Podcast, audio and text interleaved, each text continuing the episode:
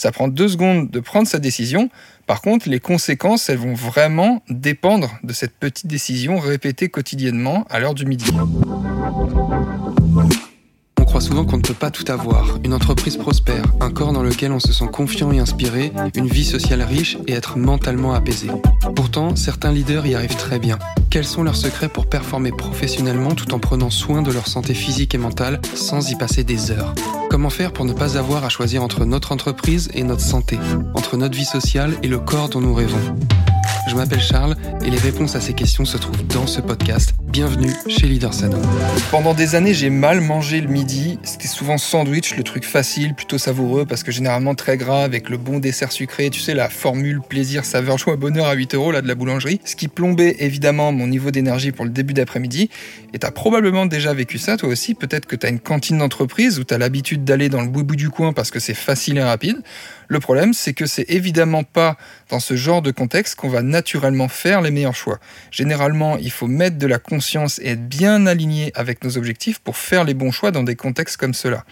Et la décision, elle va se faire rapidement. Ça prend deux secondes de passer commande, que tu sois, je sais pas, t'achètes un truc au supermarché, ou alors tu es au resto, ou alors tu es à la cantine. Ça prend deux secondes de prendre sa décision. Par contre, les conséquences, elles vont vraiment dépendre de cette petite décision répétée quotidiennement à l'heure du midi. Alors le top, évidemment, c'est de préparer ses repas à l'avance, sa boîte, parce qu'au moins là, tu as un contrôle total sur ce que tu vas manger, si tant est que tu t'en tiennes vraiment à manger ce que tu as préparé. Mais comment faire quand ça, c'est pas possible, quand t'as pas eu le temps de préparer et que tu dois faire avec les solutions que tu as devant toi? Parfois même, peut-être que t'es pas seul, tu dois suivre la tendance du groupe de personnes avec qui t'es. Et donc, il va falloir que tu t'adaptes. La bonne nouvelle, c'est qu'on peut toujours s'adapter pour manger plus ou moins en accord avec ses objectifs, si tant est que tu respectes cette règle d'or qui est finalement, c'est la même règle d'or que tu appliques chez toi.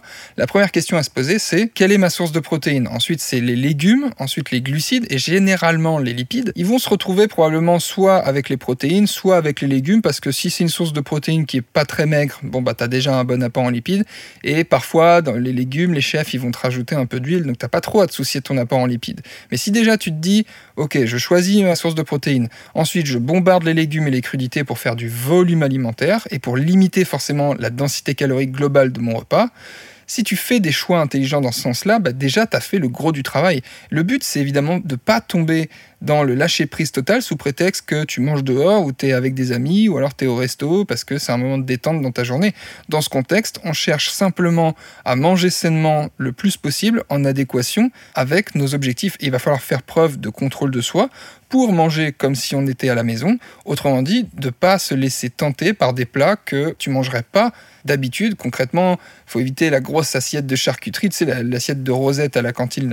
je sais que tu sais ce que c'est ça la grosse assiette comme ça, qui bien grasse, ou les œufs mayonnaise, les frites, ou la pizza surgelée, où franchement c'est pas ouf, et en dessert, euh, tu sais, la petite euh, tarte au citron, ou je sais quel autre euh, dessert calorique. Si tu es au resto, c'est pareil. L'idée, c'est d'avoir une viande, un poisson, idéalement cuit au grill ou à la vapeur, éviter le plus possible tout ce qui est friture, donc une viande, un poisson, accompagné d'une source de glucides de qualité et de légumes, ou alors prendre une grosse salade composée avec des crudités, une source de protéines, poulet, jambon, œufs, poisson, crevettes, un truc comme ça, et une source de glucides, ça peut être euh, riz, pommes de terre, des trucs assez rassasiants, des trucs assez volumineux comme les pommes de terre par exemple. Si cette source de glucides elle est trop faible, bah, tu peux ajouter un peu de pain en fonction de tes besoins. Alors attention aux omelettes qui sont souvent blindées de fromage, privilégie les légumes verts en accompagnement et évite les plats en sauce, encore une fois les fritures, parce que évidemment c'est élevé en mauvaise graisse et c'est très très calorique. En dessert, tu peux opter pour euh, un fromage blanc ou des fruits. Alors évidemment, c'est pas ce qu'il y a de plus funky, mais c'est sûrement les choix les plus sains que tu puisses faire et les choix les plus stratégiques pour conserver ton objectif, rester dans la ligne de mire de ton objectif de perte de poids si c'est ton objectif. Si tu restes sur un repas simple qui ressemblerait à ce que tu te ferais chez toi, typiquement une source de protéines avec des légumes et un peu de féculents, et que tu bombardes pas le pain parce que le pain, on a tendance à en surconsommer facilement, surtout que c'est le premier truc qui arrive dans les plats et que tu as vite fait de t'envoyer déjà une bonne demi-baguette en deux minutes, si déjà tu restes là-dedans, bah, tu es quasiment sûr de rester dans la tendance qui va te faire atteindre tes objectifs. Donc dans tous les cas, rappelle-toi que si tu fais un repas une fois où tu exploses tes calories, si c'est une fois, c'est pas très grave. Par contre, si c'est un repas par jour pendant 5 jours et que le week-end, tu te mets à faire des repas plaisir parce que, entre guillemets, tu l'as bien mérité et t'es fatigué de ta semaine, là, évidemment, tu as compris que ça peut compromettre sérieusement tes résultats. J'espère que ce podcast t'a mis un peu de conscience et va te permettre de mettre un peu plus de conscience sur ce que tu manges le midi dans des contextes que tu maîtrises pas forcément. Comme d'habitude, si mon podcast te plaît, je t'invite à le noter sur la plateforme depuis laquelle tu l'écoutes. 5 étoiles évidemment est ma note préférée.